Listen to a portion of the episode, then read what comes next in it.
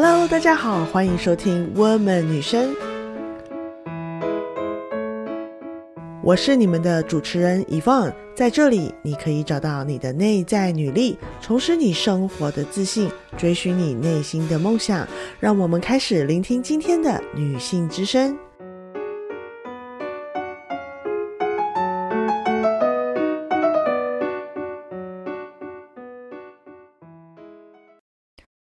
大家欢迎回到 Woman 女生，我是 Evan。今天要跟大家聊一个女孩子，她是我今年年初看新闻直播的时候认识的，但是好像中文部分的新闻和报道都还没有专门介绍她。让我觉得她是一个很好的年轻女孩的典范，不是因为她现在的成功，而是因为她对梦想的坚定和能够站出来说出很多很多话的自信。她是 Amanda Gorman。在今年的美国总统就职典礼，一名诗人少女的出现让整个美国文坛震动。她是美国历史上就职大典中最年轻的女诗人，第一个在超级杯演出整首原创诗词的诗人。她的诗集《我们翻越的山坡》献给总统就职大典的诗，《The Hill We Climb》。成为第一本 USA Today 的畅销诗集，已经卖超过一百五十万册。她是 Amanda Gorman，今年只有二十三岁。一九九八年，Amanda 出生于加州，她有一个哥哥和一个双胞胎姐妹 Gabriella。他们是单亲家庭，由他们的母亲独自抚养长大。他们的母亲是一名小学英文老师。在 Amanda 成为最年轻的就职大典朗读诗人前，Amanda 于二零一七年赢得全国青年诗人桂冠奖。二零二零年，他在新任哈佛大学校长的就职典礼上朗读自己为新校长写的诗。同年，他从哈佛大学社会学系取得硕士学位。很多人会问他为什么不读英文系呢？英国文学系 （English）。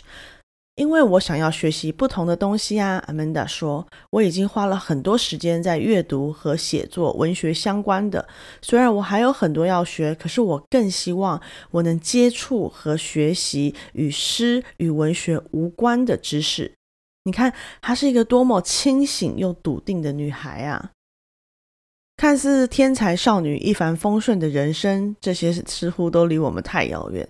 但是你知道吗？她天生有。听觉障碍让他听到的声音和别人都不一样，这更进一步导致了他的言语障碍。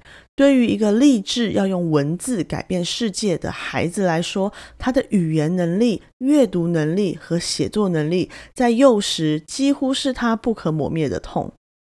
他说，字母中的 R 是他生而为人的灾难。作为一名土生土长的美国人，英文却需要从头学起的痛苦，反而让 Amanda 更能体会到那些需要重新学习一门语言的新移民的心境。Amanda 说：“一直以来，我都将这些问题视为我的优势。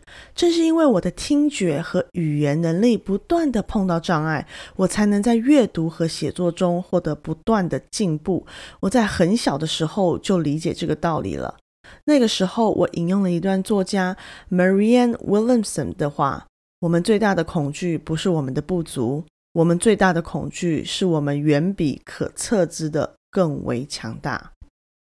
正是因为强大到无法测量，强大到无法掌握，所以我们时常恐惧自己和自己的能力，因为未知本身就是恐惧。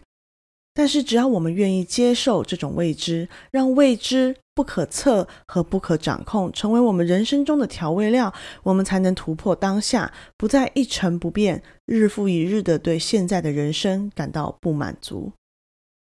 在他从小接受语言疗程的过程中，很多人会误以为他来自英国或是奈及利亚。他笑称这几乎是他的一个小实验。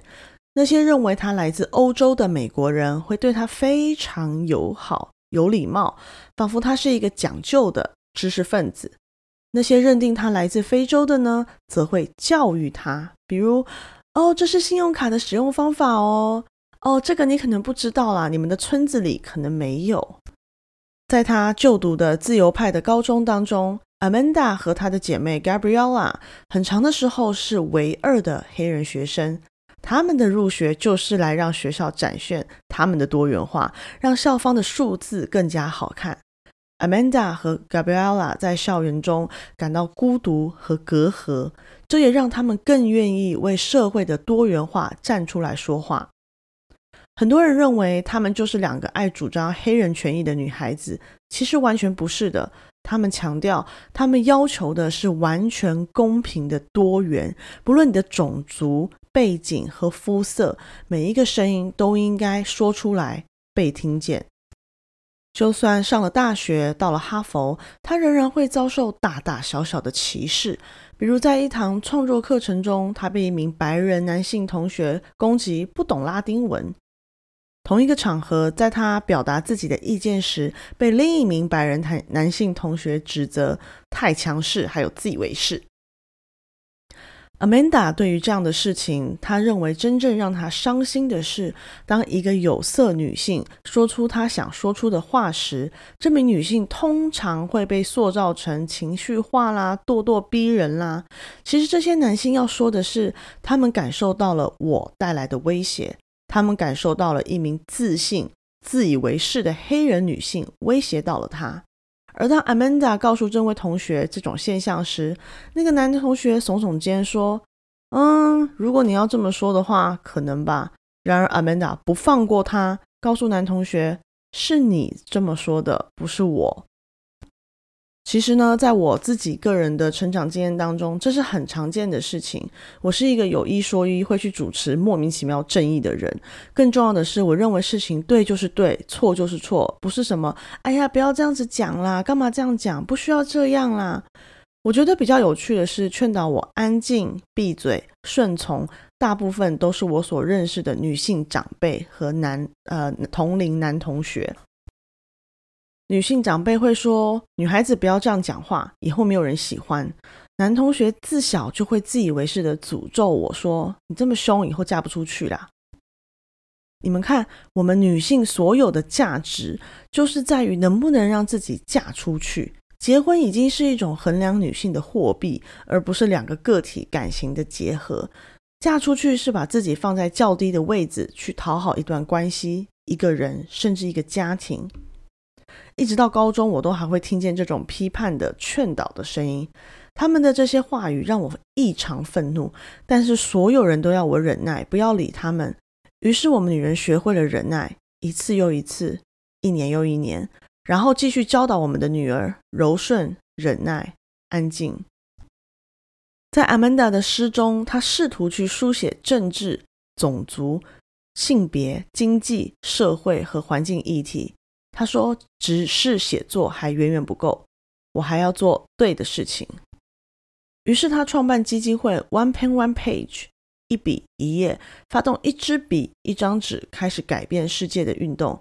他野心勃勃，他希望二零三六年他能当选美国总统。是的，他连日期都定好了。Amanda 希望他是以诗人总统的名称当选总统，这是他在小学六年级时就立立下的心愿。从那一天起，他的梦想进入了倒数。他的小学老师曾经取笑过他的心愿，毕竟黑人女性要当美国总统，在当时的美国根本是天方夜谭。今年年初，他受美国现今的第一夫人。吉尔拜登博士 （Dr. Joe Biden） 的邀约，在美国总统就职大典上朗读。吉尔拜登曾经在美国国家图书馆看过他的朗读，因而主动邀请 Amanda 为美国写诗，并在就职大典上朗读。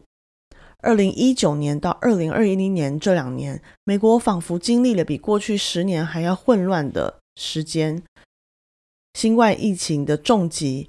种族对立深化，经济低迷，士气低迷，暴力事件上升到川普支持者暴力袭击国会山庄等等。这个时候，Amanda 一个年轻的黑人女子站到了全国的面前，告诉所有人：当一个分裂的社会几近绝望，黑暗似乎载至大地，光明似乎永远不会到来时，其实黎明就在他们手中。只要大家放下双手，拥抱彼此，放下成见，迈向和谐，相信这个世界，就算悲伤也能成长，就算伤痛也能希望，就算疲累也能尝试。要记得，当我们凝视着未来的同时，历史也在凝视着我们。在诗中，Amanda 提到，只有一件事是确定的，那就是爱。让爱成为我们的传承和改变我们孩子的生命，让这个国家的每一个角落都让多元和美丽交汇。当有一天我们走出阴暗，燃烧着和无惧的那新的黎明已然绽放，如同我们解放了它。因为这世界始终有光，只要我们足够勇敢的去看。